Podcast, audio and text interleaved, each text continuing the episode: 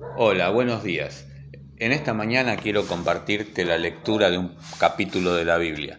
Ese capítulo está en Isaías 40. En primer lugar, había pensado en compartir solamente parte de la lectura de este capítulo a partir del versículo 12, pero una vez que lo leí me di cuenta que es importante compartir toda la lectura de este capítulo. Es verdaderamente interesante. Así que te quiero compartir la lectura de este capítulo de la Biblia Está en Isaías 40 y arrancamos desde el versículo 1. Dice así la palabra de Dios. Consolaos, consolaos pueblo mío, dice vuestro Dios. Hablad al corazón de Jerusalén, decidle a voces que su tiempo es ya cumplido, que su pecado es perdonado, que doble ha recibido de la mano de Jehová por todos sus pecados. Vos que claman el desierto, preparad camino a Jehová, enderezad calzada en la soledad a nuestro Dios todo valle sea alzado, y bájese todo monte y collado, y lo torcido se enderece, y lo áspero se allane, y se manifestará la gloria de Jehová, y toda carne juntamente la verá, porque la boca de Jehová ha hablado.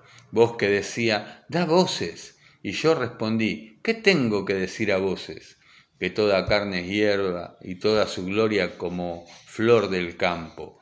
La hierba se seca y la flor se marchita, porque el viento de Jehová sopló en ella. Ciertamente como hierba es el pueblo.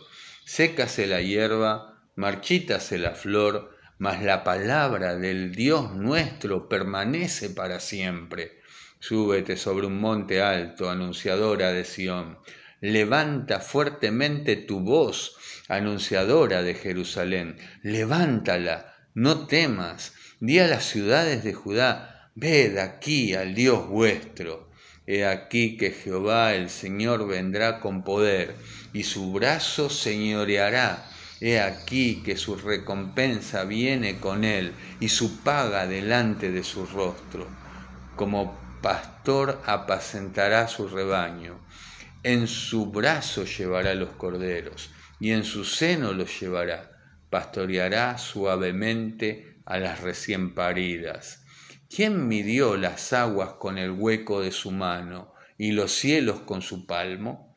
Con tres dedos juntó el polvo de la tierra y pesó los montes con balanza y con pesas los collados. ¿Quién enseñó al Espíritu de Jehová o le aconsejó enseñándole a quien pidió consejo para ser avisado? ¿Quién le enseñó el camino del juicio o le enseñó ciencia o le mostró la senda de la prudencia? He aquí que las naciones le son como la gota de agua que cae del cubo, y como menudo polvo en las balanzas le son estimadas. He aquí que hace desaparecer las islas como polvo, ni el Líbano bastará para el fuego, ni todos sus animales para el sacrificio. Como nada son todas las naciones delante de él, y en su comparación serán estimadas en menos que nada y que lo que no es. ¿A qué pues haréis semejante a Dios? ¿O qué imagen le compondréis? El artífice prepara la imagen de talla, el platero le extiende el oro y le funde cadenas de plata. El pobre escoge para ofrecerle madera que no se apolille, se busca un maestro sabio que le haga una imagen de talla que no se mueva. ¿No sabéis?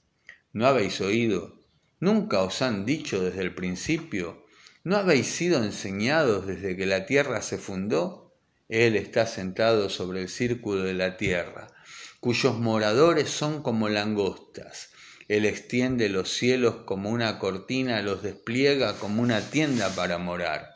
Él convierte en nada a los poderosos, y a los que gobiernan la tierra hace cosa como cosa vana, como si nunca hubiesen sido plantados como si nunca hubieran sido sembrados, como si nunca su tronco hubiera tenido raíz en la tierra.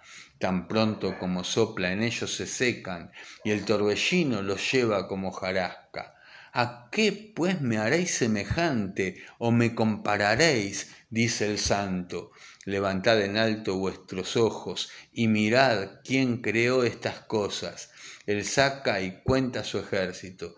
A todas llama por sus nombres. Ninguna faltará. Tal es la grandeza de su fuerza y el poder de su dominio. ¿Por qué dices, oh, oh Jacob, y hablas tú, Israel? Mi camino está escondido de Jehová y de mi Dios pasó mi juicio. ¿No has sabido, no has oído que el Dios eterno es Jehová, el cual creó los confines de la tierra? No desfallece, ni se fatiga con cansancio, y su entendimiento no hay quien lo alcance. Él da esfuerzo alcanzado y multiplica las fuerzas al que no tiene ningunas. Los muchachos se fatigan y se cansan, los jóvenes flaquean y caen, pero los que esperan a Jehová tendrán nuevas fuerzas, levantarán alas como las águilas, correrán y no se cansarán, caminarán y no se fatigarán. Este es un hermoso capítulo de la Biblia. Generalmente nos acordamos de este capítulo por sus tres últimos versículos, cuando los leemos en momentos en que estamos necesitando ánimo porque estamos desanimados o pasando una circunstancia bastante difícil en la vida y estos versículos del final son un estímulo para nosotros. También son versículos que muchas veces los citamos, los recomendamos, los usamos para animar a alguien que está pasando un momento difícil en su vida es lo que más recordamos de este capítulo. Pero cuando comienza el capítulo, si uno lee la Biblia Reina Valera en la versión de 1960, tiene un título, Jehová consuela a Sión. Yo en esta mañana pondría, Dios nos consuela. Esa es la primera parte del capítulo, él va a hablar de que da consuelo. En la segunda parte del capítulo, desde el versículo 12 en adelante, el título en nuestras Biblias es el incomparable Dios de Israel. Pero lo voy a cambiar también en esta mañana para decir, Dios es incomparable para nosotros. Quiero hacerlo personal para mí. Dios es mi consuelo y Dios es incomparable para mí. Y comienza de esa manera este capítulo dando una declaración diciendo, consolaos, consolaos, dice nuestro Dios. Y esas palabras son al corazón. Y en esta mañana son para nuestro corazón. Hay momentos en la vida en donde uno necesita consuelo. Tal vez estamos pasando un momento oscuro en nuestras vidas y decimos, ¿en dónde voy a encontrar consuelo? ¿En dónde voy a encontrar ánimo? ¿Dónde voy a encontrar estímulo? ¿Dónde voy a encontrar algo que conforte el dolor en mi vida? Bueno, en Dios. A veces buscamos en personas que apreciamos, a veces buscamos ese consuelo en familiares, a veces buscamos ese consuelo en la pareja, a veces buscamos ese consuelo en las personas de la iglesia o en el pastor de la iglesia o en algún lugar. Pero cuando todo nos supera, cuando eso no alcanza, ¿a dónde podemos acudir para encontrar consuelo? A nuestro Dios. Dios es nuestro consuelo. Y eso es lo que pide Dios que anuncia el profeta Isaías. Clama en el desierto, da voces. Bueno, nosotros somos como nada, pero Dios, Él es lo importante. Y de verdad que uno podría ser el centro de este capítulo en nosotros mismos, pero el centro de este capítulo viene a partir del versículo 12 Dios es lo importante de este capítulo. Ese Dios eterno y santo, todopoderoso, es incomparable. De hecho, es único. Fíjense en lo que dice el versículo 12. ¿Quién midió las aguas con el hueco de su mano y los cielos con su palmo? ¿Quién pudo hacer esto sino Dios? ¿Quién enseñó al Espíritu de Jehová o le aconsejó enseñándole? ¿A quién pidió consejo para ser inteligente o, avisado? ¿Quién le enseñó el camino del juicio o le enseñó ciencia o le mostró la senda de la prudencia? son preguntas que tienen una respuesta, nada más, a nadie. Él no necesita de nada ni de nadie. Él no tuvo que ser aconsejado, a él no le tuvimos que enseñar. Él es inteligente desde el principio, de eternidad en eternidad. Él es el Todopoderoso, Él tiene toda la sabiduría, Él tiene todo el entendimiento. No necesita de nada. Y fíjense, ¿no? Este Dios es incomparable. Inclusive habla de las naciones y de los seres humanos, este capítulo mostrando que incluso las naciones son como el polvo en la balanza, no pesan nada. Y el versículo 18 nos hace una pregunta más. ¿A qué pues haréis semejante a Dios? ¿O a qué imagen le, o qué imagen le compondréis? En otras palabras, ¿a qué lo podemos comparar? ¿Con qué, cómo nos imaginamos a Dios? ¿De qué manera lo vemos? Él es incomparable. El hombre se hace ídolos a su propia imagen, se hace ídolos de lo que se imagina, se hace falsos dioses que piensan que esos dioses son una imagen de, de Dios que pueden, en el cual pueden confiar, pero cuando uno tiene que responder esta pregunta, decimos, no lo puedo comparar, no puedo componer ninguna imagen, no me lo puedo imaginar, no es semejante a nada de lo que conozco. Fíjense en lo que dice también en el versículo 25, ¿a qué pues? Ya hablando como si Dios mismo nos estuviera confrontando con esta pregunta, ¿no? ¿A qué pues me haréis semejante? y me compararéis, dice el santo. Saben, hay una sola respuesta a esta pregunta. No hay comparación. ¿Saben por qué? Porque nuestro Dios es incomparable. Nuestro Dios es incomparable y cuando levantamos nuestra mirada al cielo, vemos con nuestros propios ojos la inmensidad de la creación que Dios realizó. Y decimos, este Dios es incomparable, este Dios tiene toda la sabiduría, este Dios todo, tiene todo el entendimiento. No podemos imaginarnos nada de este Dios. Trasciende nuestro pensamiento, trasciende nuestro entendimiento. No podemos compararlo.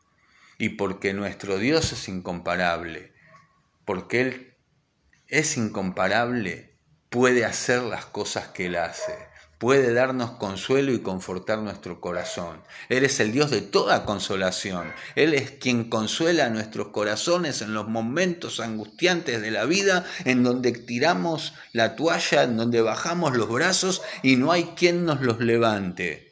Dios puede consolar. Pero ¿por qué puede hacer esto? porque Él es incomparable, es santo, todopoderoso, es entendido, Él tiene todo el conocimiento y tiene todo el poder. Y fíjense en que dice al final de este capítulo, no desfallece, ni se fatiga con cansancio, y su entendimiento no hay quien lo alcance.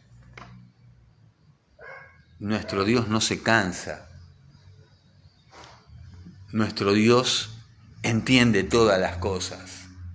Por eso Él puede hacer lo que hace. No por lo que nosotros somos, no por lo que nosotros podemos obtener, no por nuestra inteligencia. Y esto es lo central de este capítulo. Dios es incomparable para nosotros. Por eso Él puede dar fuerzas al cansados y multiplicar las fuerzas al que no tiene ninguna llegaste a un momento en la vida en donde decís yo ya no puedo más, ya no tengo fuerzas,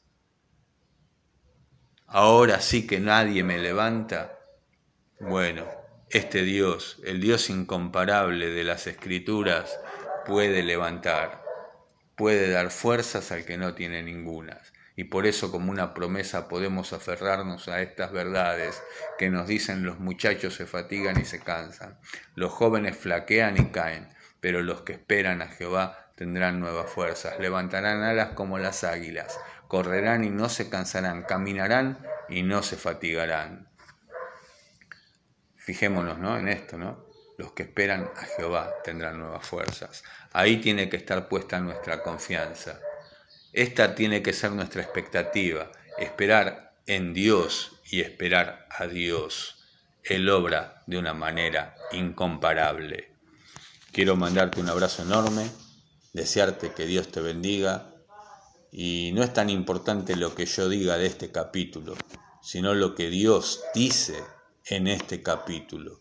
Espero que en este día este capítulo de la Biblia pueda ser tu meditación, que en oración busques que Dios te hable a través de su palabra y te haga comprender qué te quiere comunicar en una forma personal a tu vida a través de este capítulo de la Biblia. Es mi oración y es también mi deseo que todo lo que compartimos sea de bendición para tu vida y también para la mía. Dios te bendiga, un abrazo enorme y hasta pronto.